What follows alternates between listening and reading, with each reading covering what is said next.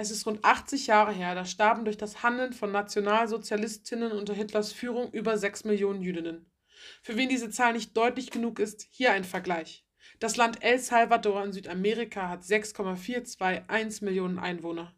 Durch die Folgen, welche Hitlers Massenmord mit sich brachte, würde das südamerikanische Land ausgelöscht sein.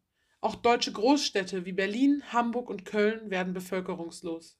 Systematisch wurden damals von 1941 bis 1945 fast sämtliche Jüdinnen im deutschen Machtbereich enteignet, gefoltert und ermordet. Dinge, welche nie in Vergessenheit geraten sollten. Am 13. Februar 2021 waren wir bei den Gegenprotesten in Dresden. Am Hauptbahnhof wurde ein Banner gehisst mit der Aufschrift Ihr nennt es Befreiung, wir nennen es Massenmord. Passiert ist erst wenig und das Banner wird eine ganze Weile von der Polizei toleriert. Ein gutes Beispiel dafür, worum es rechten Kräften an diesem Tag geht. Aus Tätern werden Opfer und die Alliierten, welche Europa vom deutschen Faschismus befreiten, zu einem Grundübel. Die Bombardements, welche Dresden, Chemnitz und viele andere deutsche Städte erleben mussten, waren Akte, welche viele Opfer fanden. Dennoch kann man keinen dieser Angriffe mit dem systematischen Massenmord an der jüdischen Gesellschaft vergleichen oder gar gleichsetzen. Der Opfermythos, mit welchem Neonazis und AfD-Abgeordnete die Taten der Vergangenheit leugnen und ihre eigenen Aktionen legitimieren, sollte uns zum Nachdenken anregen. Denn es ist nicht aus der Luft gegriffen, sondern knüpft an Mythen, welche in der Bevölkerung vorhanden sind, an und ist von einer wirklichen Aufarbeitung weit entfernt. Nach dem Zweiten Weltkrieg gab es kurz die Nürnberger Prozesse, bei denen einige Täter angeklagt und teilweise verurteilt wurden. Aber was geschah dann? Was geschah in der Bevölkerung? Ein großes Schweigen, welches eine ganze Generation geprägt hat. Es wurde nicht über die Gräueltaten, über den alltäglichen Horror, welche jüdische Menschen durch die ganz normale Bevölkerung erlebt haben, geredet. Wer war wo? Wer war wo dabei? Was hat mein Nachbar, mein Vater, meine Großeltern mitgemacht? Ist das Aufarbeitung? Wohl eher nicht. Genau so kann sich der Mythos noch heute festhalten. Die Zerstörung Dresdens als unbedeutende und unwichtige Kulturstadt, dass diese Erzählung direkt aus dem Propagandaministerium Goebbels kommt, interessiert Teile der gesamten Bevölkerung in Dresden bis heute nicht. So finden wir in vielen Erzählungen über die deutsche bombardierten Städte noch Nazi-Propaganda, die bis heute wirkt. Es sei ja wichtig, den eigenen Gefallenen zu gedenken. Kollektiv, ohne Grund und Täter zu benennen? Nein, danke. Diese Art der Aufarbeitung und Verantwortung machte es auch Fritz Bauer unmöglich, Adolf Eichmann in Deutschland anzuklagen, da der Justizapparat und auch andere Teile der gefolgten Regierungsapparate stark mit Nazis besetzt waren, welche auch heute noch aktive Aufarbeitung verhindern. So zieht es sich seitdem durch die deutsche Geschichte. Die Menschen, die Dinge klar beim Namen nennen oder Aufarbeitung wollen, stets in der Minderheit und zu einem Großteil jüdische Menschen waren.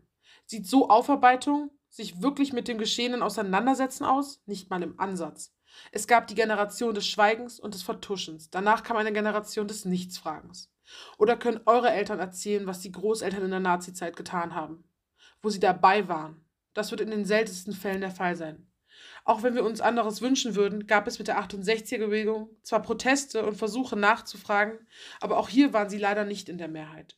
Oft werden aus Tätern Opfer, denn oft sind in Erzählungen alle Opfer des Krieges und Oma und Opa waren im Widerstand. Nach historischen Schätzungen waren 0,3 Prozent der Bevölkerung im NS, die Verfolgten geholfen haben. Inwieweit die Erzählungen vom Widerstand da der Wahrheit entsprechen, kann sich jede, jeder selber ausrechnen. Was für die Angehörigen von über 6 Millionen Jüdinnen wohl eher als Hohn als als Sühne wahrgenommen werden kann. Nun besteht die Gefahr, dass eine Generation des Schlussstriches entsteht. Eine Generation, die der Meinung ist, sie hätte nichts damit zu tun, sei nicht dafür verantwortlich. Geschichte müsse ja irgendwann Geschichte gelassen werden. Genau das ist perfekt für Nazis in der AfD, welche vom Vogelschiss sprechen oder DDR und NS auf eine Ebene stellen. Doch muss Mensch nicht auf die rechten Strukturen schauen, um zu merken, was passiert. Das Sagbare wird verschoben, die Geschichte wird geleugnet, kleingeredet oder es entstehen Vergleiche, welche so sehr zum Himmel schreien, dass Mensch einfach nur kotzen könnte. So sehen wir es auch gerade in der Verschwörungsmythenbewegung. Es werden Dinge dekontextualisiert, Menschen, welche nicht in Restaurants gehen können und Masken aufgrund einer weltweiten Pandemie tragen müssen, verstehen sich als die neuen Jüdinnen. Ein Verständnis, welches bei einer wirklichen Aufarbeitung gar nicht möglich wäre. Hier zeigt sich, wie perfide die Geschichtsverdrehung geworden ist. Wenn solche Dinge möglich sind, so etwas sollte von einer Gesellschaft nicht geduldet oder gebilligt werden.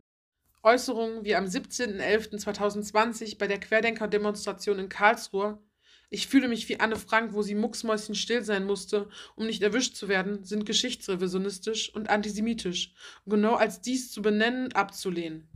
Wohin eine Gesellschaft, die sich nicht hinter die Opfer stellt und ganz klar Geschehnisse, die eigene Verantwortung dazu benennt, führen kann, zeigte sich im Oktober 2019.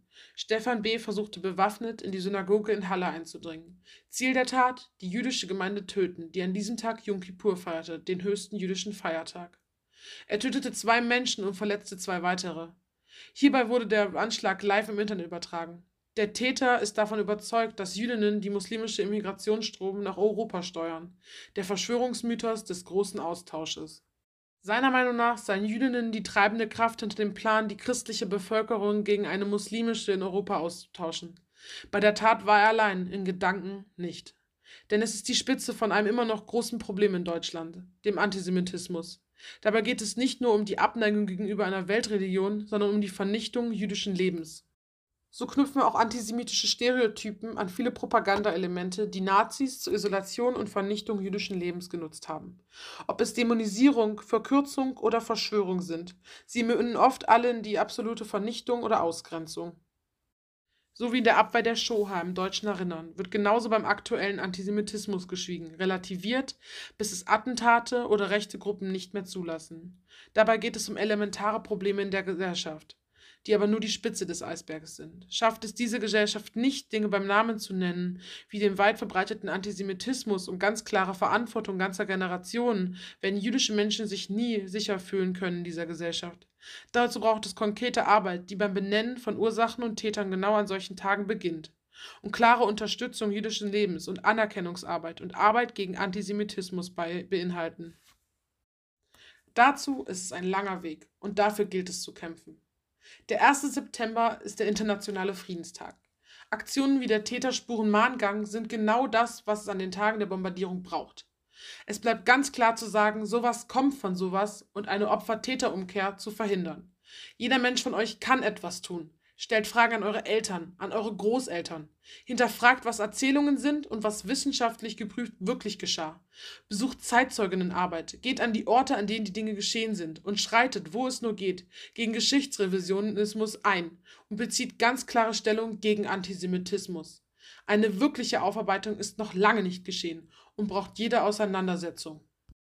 An Tagen wie heute gilt es gegen das Vergessen, Verdrehen und Verharmlosen zu kämpfen, egal wer es tut.